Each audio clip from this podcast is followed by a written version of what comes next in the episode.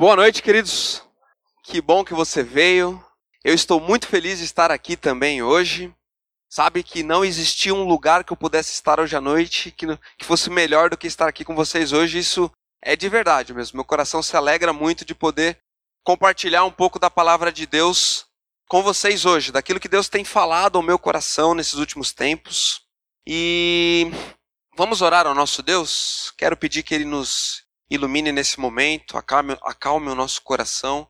Muito obrigado, pessoal do louvor, que já teve uma introdução tão boa aqui para o período que nós vamos ter aqui hoje. Pai, nos ajuda nesse momento, Pai. Guia as palavras, guia os pensamentos, que possamos tocar em áreas da nossa vida que precisam do toque da tua, do teu toque de cura, Pai. Que possamos explorar aspectos da nossa vida cristã que talvez tenham ficado de lado, Deus. Me ajuda, ó Pai, me ajuda nesse momento, coloca as palavras certas na minha boca. E muito obrigado pela vida de cada um que chegou aqui, Pai. Em nome de Cristo que oramos agradecidos, Pai. Amém. Última música que a gente cantou falou que Cristo move as montanhas. Existem certos hábitos, certos pecados na nossa vida. Eu estava cantando essa música pensando, né? Puxa, às vezes certas coisas que a gente se envolve acaba virando uma montanha. Mas eu vim aqui hoje dizer que Cristo reforçar, né? Aquilo que cantamos há pouco, que Cristo é poderoso para mover montanhas. Ele é poderoso para desmontar essas montanhas que talvez eu e você criamos ao longo da nossa caminhada. E eu quero entrar hoje em temas um pouco delicados que precisam ser ditos muitas vezes. Passamos desapercebidos por eles ou muitas vezes fingimos que não que eles não estão aí. Independência ou morte. Esse aqui é o quadro que então que Pedro Américo pintou em 1888, retratando. O que, que ele retratou aqui? O que, que é? O grito da independência, o grito do Ipiranga, como ficou chamado esse quadro, né? Quando é, Dom Pedro I, né? Ou Pedro Alves Cabral, eu sempre confundo os dois. muito bem. Gritou o grito de independência do Brasil. E é muito legal esse grito de independência. Provavelmente não foi assim que ele aconteceu realmente, esse quadro, tá bom? Mas essa palavra independência ou morte é uma frase muito pesada, né? Nós queremos a independência, não queremos mais a prisão, não queremos mais essa antiga maneira de ser, e ao invés disso nós preferimos a morte. Se é para continuar dessa mesma maneira que estamos vivendo até aqui, eu prefiro morrer, mas não, consigo, não quero continuar nesse mesmo estado. É isso que diz a frase: independência ou morte. É uma frase pesada, né? Demonstra uma mudança de atitude. Demonstra um jeito diferente de encarar a vida. Uma mudança total. E existem três campos de batalha na vida de todos nós. Três áreas que nós lutamos durante a nossa existência. E contra essas três áreas, eu declarei guerra na minha vida. E essas três áreas que eu vou mostrar aqui, eu vou falar hoje sobre uma delas. Essas três áreas são as áreas que mais destroem casamentos, que mais geram divórcio, que mais destroem vidas e que fazem com que mais pessoas vão parar nas prisões. Três áreas da vida de todos nós, fragilidades que o ser humano tem, e que são as áreas que principalmente o diabo ataca. Porque ele sabe da fragilidade do nosso coração. Quer saber quais são essas áreas? Primeira área, então, dinheiro. Dinheiro é uma das áreas que mais destroem a gente. Tanto o acúmulo dele, como o desequilíbrio em relação a ele, né? Sabe que compulsão por compra também é uma maneira de servir ao dinheiro, né? Sabia disso? Dinheiro tem destruído muitas famílias.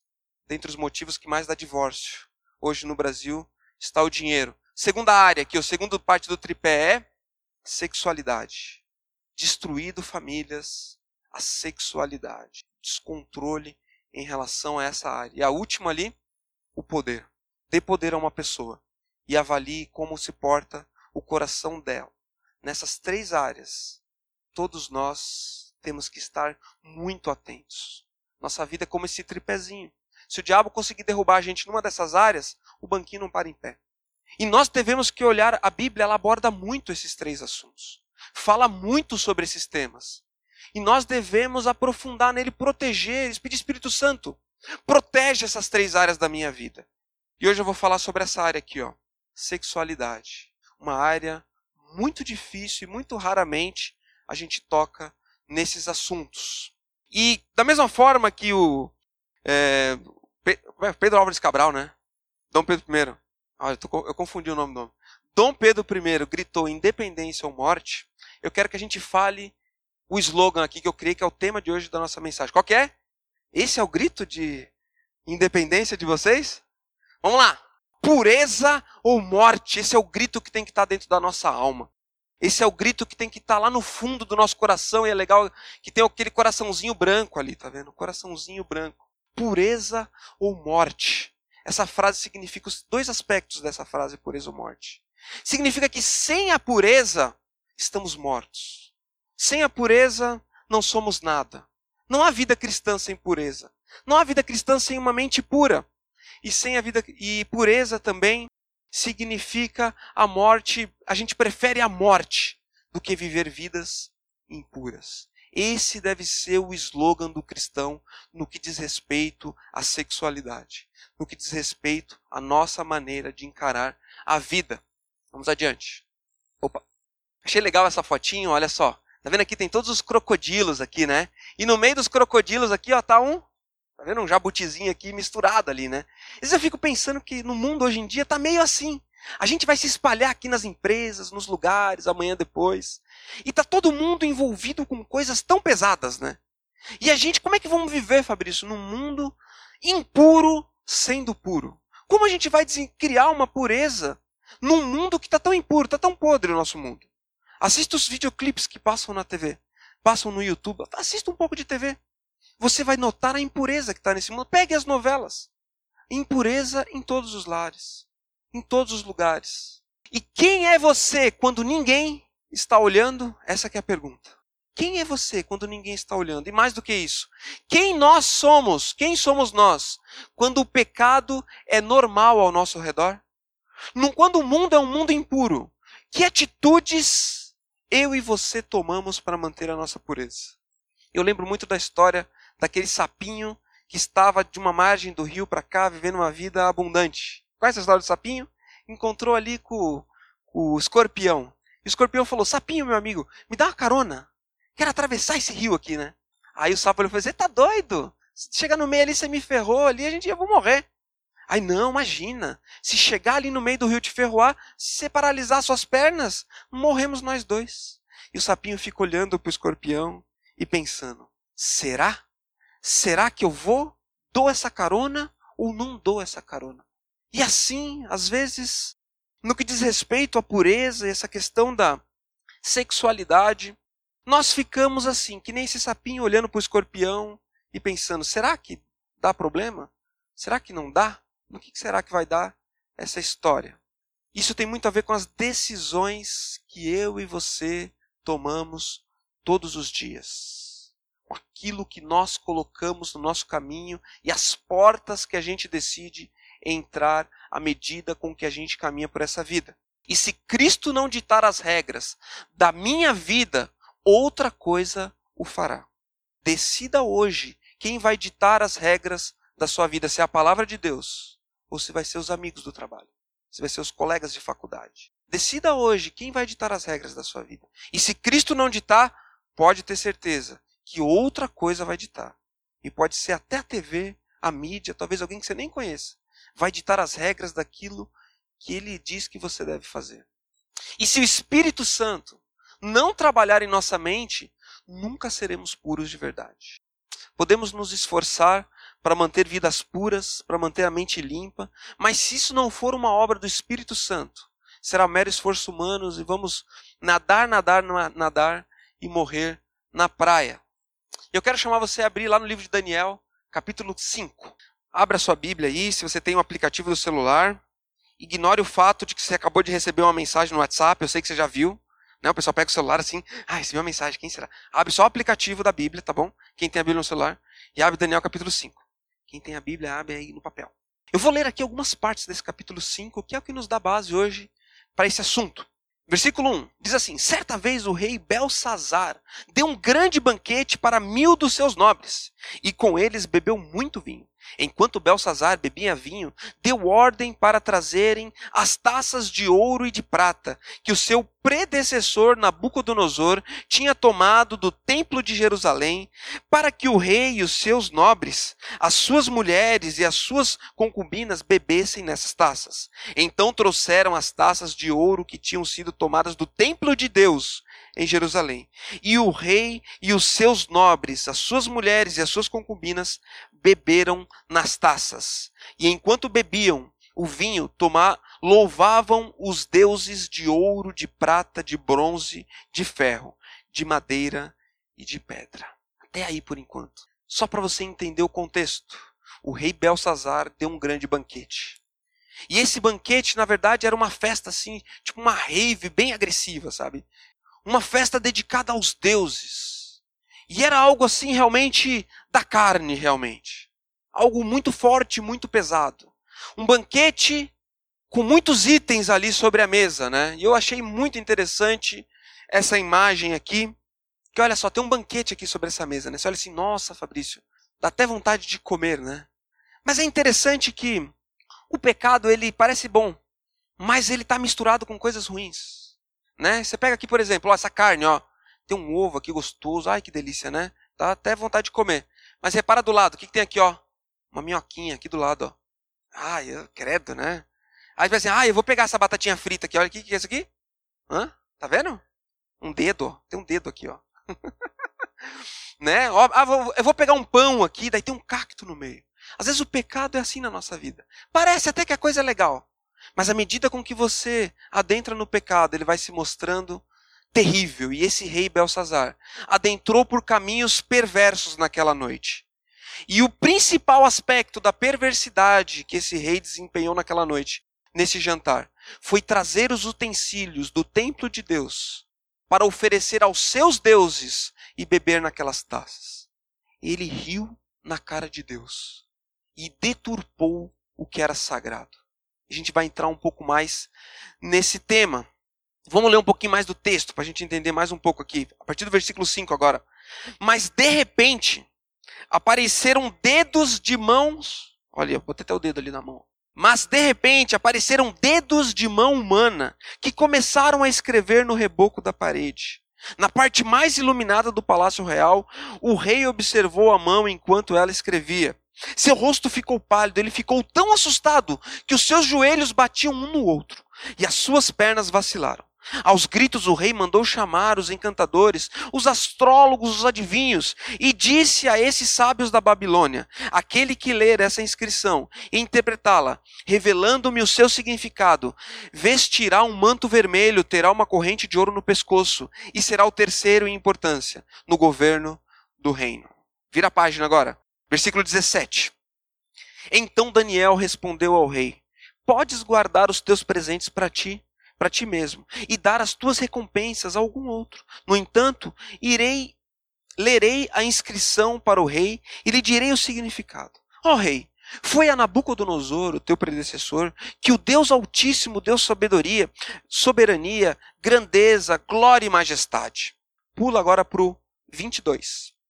Mas tu, Belsazar, seu sucessor, não te humilhaste, embora soubeste de tudo isso, ao contrário, te exaltaste acima do Senhor dos céus, mandaste trazer as taças do templo do Senhor para que nelas bebe, para que nelas bebessem tu, os teus nobres e as tuas mulheres, e as tuas concubinas. Louvaste os deuses de prata, de ouro, de bronze e de ferro de madeira e de pedra, que não podem ver, nem ouvir, nem entender. Mas não glorificaste o Deus que sustenta em suas mãos a tua vida e todos os teus caminhos. Por isso, ele enviou a mão que escreveu as palavras da inscrição. É essa a inscrição que foi feita, Mené, Mené, Tekel, Parsim. E este é o significado dessas palavras. Mené, Deus contou os dias do teu reinado e determinou seu fim. Tekel, Foste pesado na balança e achado em falta.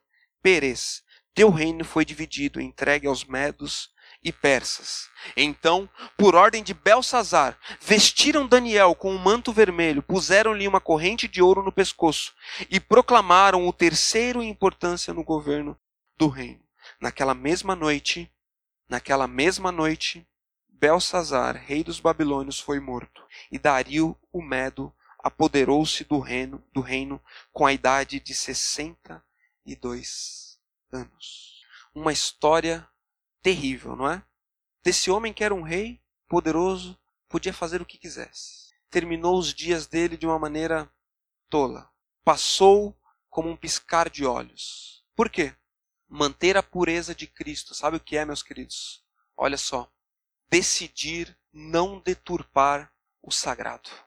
Vamos falar junto? Vamos lá. Decidir não deturpar o sagrado. E o que esse homem fez nada mais foi nessa noite. Ele deturpou o que era sagrado. Aquelas taças, ó, coloquei até a taça aqui, ó. A taça por si só não era algo especial. O ouro que ela era feita era um ouro como outro ouro qualquer. Entretanto, aquela taça havia sido consagrada a Deus. Ela era separada para Deus, utilizada no templo de Deus. Era um objeto, portanto, sagrado. E aquele homem, Belsazar, estava deturpando o que Deus tinha separado para ser sagrado. E hoje em dia a nossa sociedade está deturpando o que é sagrado. Deus desenhou o homem e a mulher, do pó da terra formou o homem, desenhou cada órgão com uma função específica. Cada parte, do, cada fio de cabelo do Adão foi criado pela própria mão de Deus. E depois conta ali no Gênesis que ele botou Adão para dormir e formou a Eva a partir de uma costela dele. Pegou Eva, colocou ela de pé, pegou Adão, acordou Adão, Adão, olha aqui o presente que eu preparei para ti. Colocou os dois e Deus foi o, o pastor, por assim dizer, que fez o primeiro casamento. Formou a família. E formando a família, meus queridos, a família é uma representação daquilo que Deus é para nós, da comunhão eterna de Deus, como um símbolo que aponta para Cristo, que aponta para a cruz, que faz com que os nossos filhos olhem para a nossa família e vejam Deus na nossa família, algo sagrado que tem sido destruído. E a sexualidade está destruindo muito as famílias.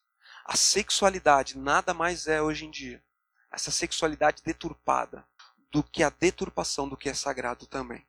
Pornografia. Estava conversando com um pastor de uma igreja e ele falou: Fabrício, você não tem ideia da quantidade de casais que vêm aqui com casamentos destruídos por causa de pornografia. Pessoas que trouxeram da sua juventude, por que não dizer da sua infância, o hábito de consumir pornografia. Levaram para dentro dos casamentos. E isso se transformou em algo que está destruindo os casamentos. Você não tem ideia isso. Não tem faixa social. Não, tem, não é só pessoas com menos dinheiro, não é pessoas com mais dinheiro. Todos. Todas as faixas etárias. Novos, casados antigos. Muito problema nessa área. E pornografia nada mais é, meus queridos, do que prostituição e a destruição do que é sagrado. Entenda isso. Existe um movimento nos Estados Unidos iniciou chamado Porn Reboot. Que que, é? alguém já ouviu falar do Porn Reboot?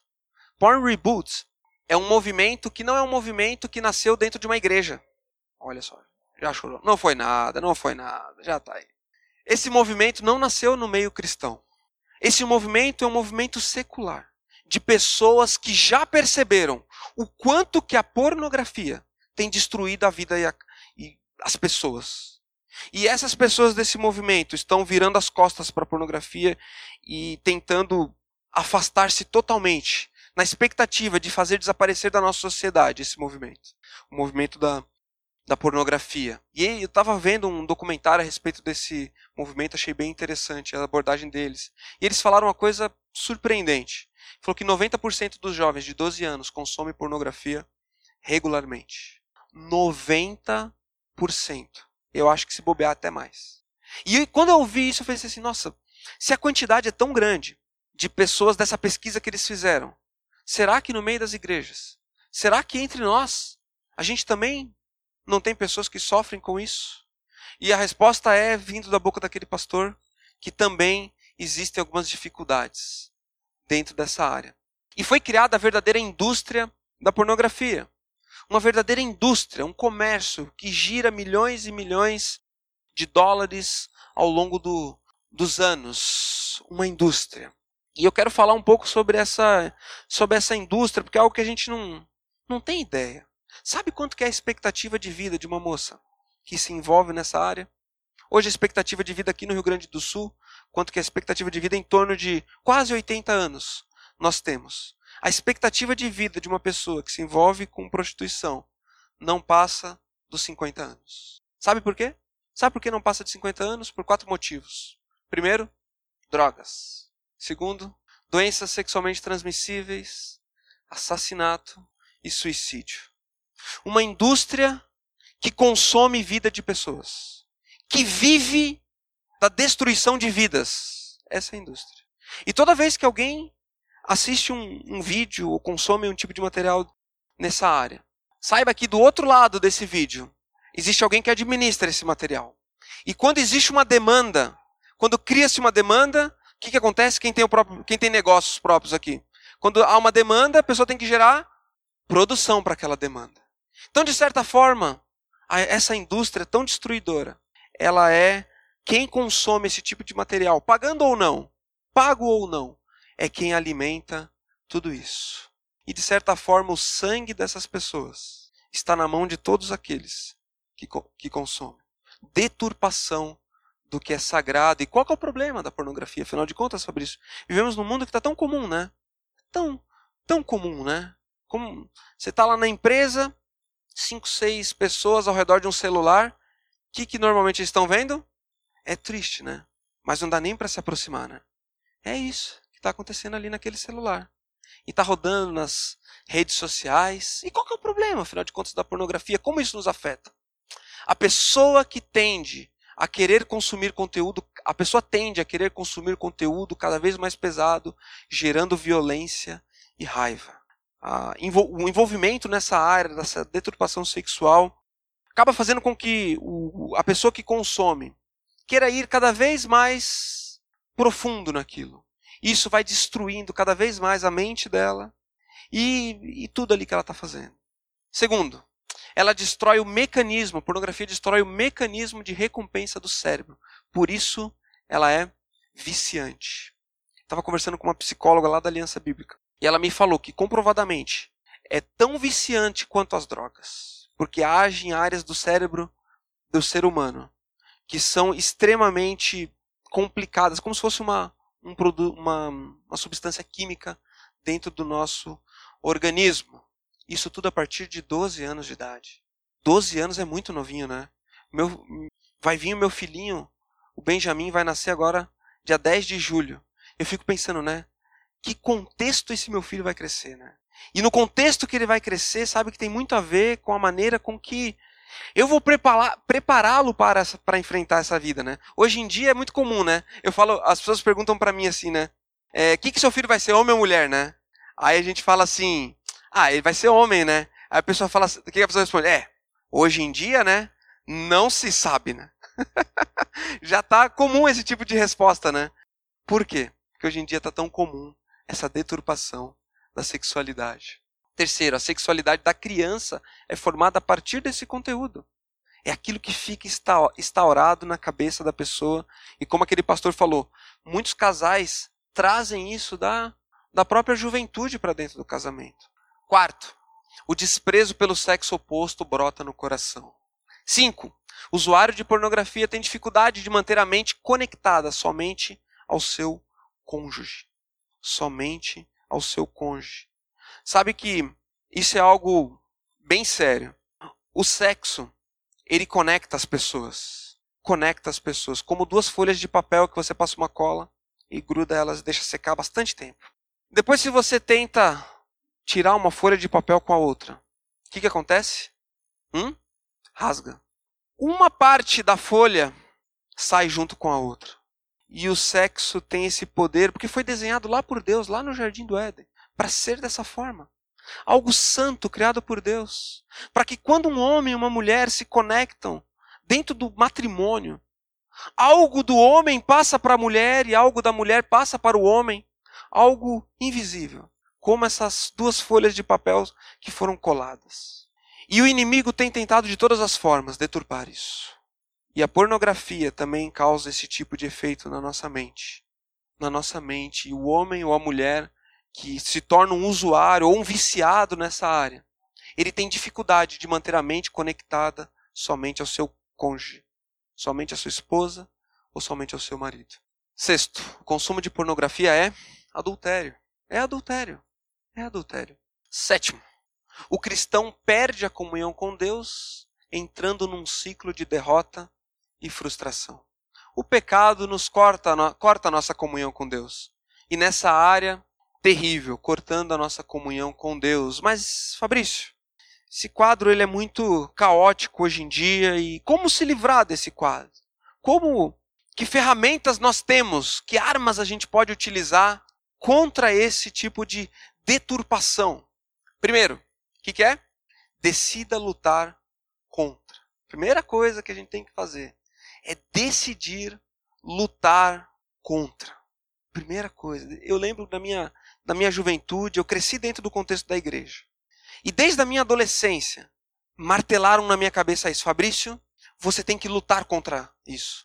Você tem que lutar. E é uma luta que eu arrasto por muitos anos. Mais de 15 anos de luta, e talvez você está aqui há mais tempo até. Talvez você está lutando, e vamos lutar a vida toda. Como eu coloquei aquelas três áreas no começo. Lutar. Lutar contra, e tem que ser uma decisão definida na nossa cabeça. Olha que legal. Que mais? Segundo, prestação de de prestar contas. Prestar contas. Junte com o seu discipulador. Junte com quem caminha com você e preste contas nessa. Olha, tô tendo dificuldade nessa área. Tô tendo uns pensamentos meio estranho. Para mim é difícil caminhar pela rua, Fabrício. Para mim é difícil, os meus olhos se apegam a coisas que não deveriam. Talvez essa seja a sua luta. Preste contas. Mas escolha uma pessoa que tenha coragem de te perguntar que tenha coragem de olhar nos teus olhos e perguntar: como é que está nessa área? Tá tudo bem? Como é que foi essa última semana, esses últimos sete dias? Quantas vitórias, quantas derrotas você teve? Terceiro, abandone sua privacidade. Meus queridos, dentro da família temos que tomar muito cuidado com essa palavra chamada privacidade. Muito... Ó, deveria ter duas portas só dentro da casa, com tranca. Duas portas. Sabe quais são? Sabe quais são as duas portas? Não, três. Três então. A porta de entrada para bloquear os bandidos entrando dentro de casa. O banheiro, porque tem que ter porta no banheiro. E o quarto dos pais. As outras portas não deveria ter dentro de casa. Tem filhos que estão sendo criados que os pais falam assim: não, mas ele tem que ter a privacidade dele. Tem que ter a privacidade dele, ele se tranca no quarto. E o pai não tem ideia do que ele está fazendo lá dentro. Não tem que ter privacidade. Devemos que tirar essa, essas essa maneira que a gente pensa. Meus queridos, seu celular, teu cônjuge tem que saber a senha para acessar. Não existe senha de Facebook. Seus filhos têm que saber, você tem que saber a senha dos seus filhos. Você tem que ter acesso. Agora, as pessoas é tudo bloqueado. Ninguém sabe o que está acontecendo ali dentro. Esposos e, e, esposas, cada um tem a sua vida privada. Dentro das suas redes sociais, o marido nem sabe com quem a esposa está conversando. Não pode ter isso. Quebre essas barreiras. Ah, Fabrício, você fala isso? Você fala isso porque o filho é bebê. Um dia ele vai crescer, eu quero ver. Eu quero ver você colocar esses limites para eles. Não é assim que o pessoal pensa, né? Já quero ver, né? A pessoa falar para um marmanjão desse que não pode ter privacidade. Deixa eu falar uma coisa para vocês. O que guia a minha vida é a palavra de Deus. Às vezes eu tropeço e caio. Às vezes eu me equivoco. E não são raras as vezes que eu tenho que pedir perdão. Mas eu guio a minha vida com base naquilo que a palavra de Deus diz. E muitos casamentos têm se diluído.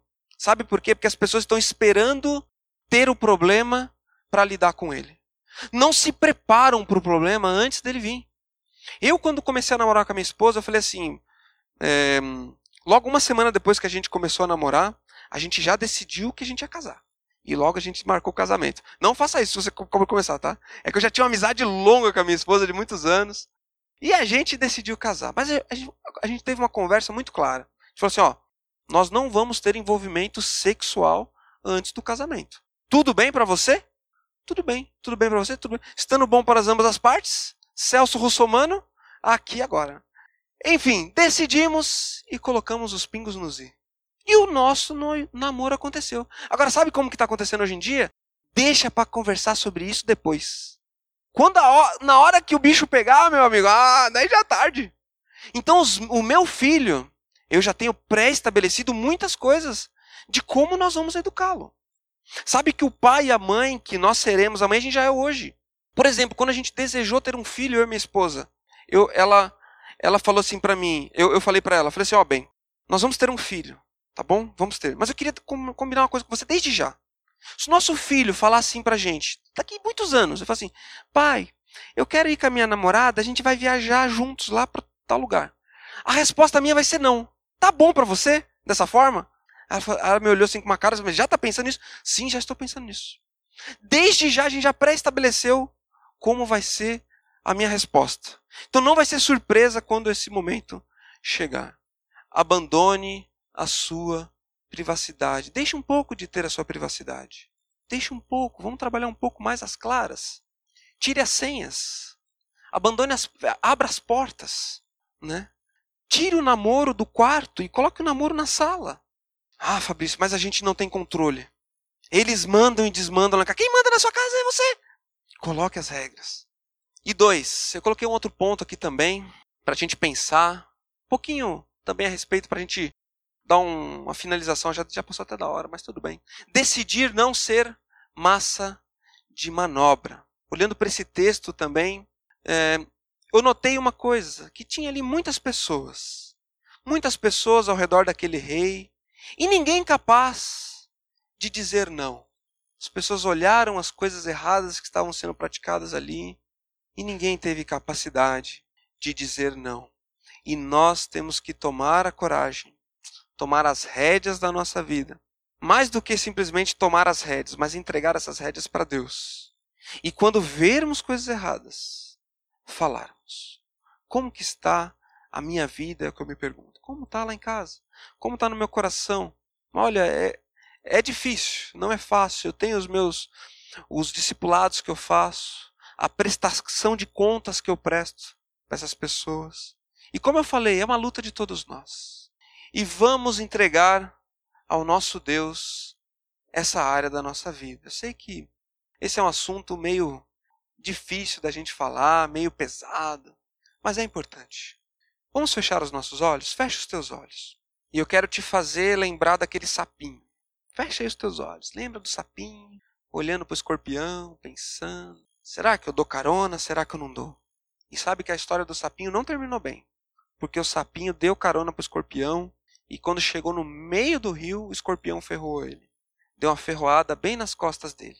E quais decisões eu e você temos tomado no nosso dia a dia? Vamos colocar diante do nosso Deus a vida, vida da nossa família, os nossos lares, essa área que é uma área tão delicada que o mundo não está de brincadeira nessa área. Como vimos aqui hoje, crianças estão sendo expostas a conteúdos pesadíssimos e às vezes debaixo dos nossos olhos. Pai, quero entregar a vida de cada um que está aqui, meu Deus. Entrego a minha família também, o meu coração, Pai, o meu filho. Peço sabedoria do Senhor, Pai, e derrama do Teu Espírito Santo sobre a vida de todos nós aqui, Pai queremos ter vidas saudáveis, ó Pai, no que diz respeito a essa área, Deus. Que possamos conversar mais a respeito, buscar ajuda, se existe alguém num quadro de vício, se existe alguém num quadro de é, envolvimento nessa área, ó Pai. Que o Senhor seja a libertação nessa noite, ó Pai. O Senhor pode mover montanhas, como a gente cantou, Pai. E mova montanhas nessa área na nossa vida e nas nossas casas, ó Pai. Que gerações futuras, ó Pai, que vão nascer a partir dos que aqui estão, Deus, gerações que virão, ó Pai, não tenham contato com esse tipo de conteúdo, porque nós decidimos buscar o Senhor em primeiro lugar e entregar essas áreas da nossa vida hoje nas tuas mãos. Então me ajuda e ajuda cada um que está aqui. E é em nome de Jesus que nós oramos, ó Pai certos de que o Senhor tem feito uma obra completa em nós, Pai. Amém.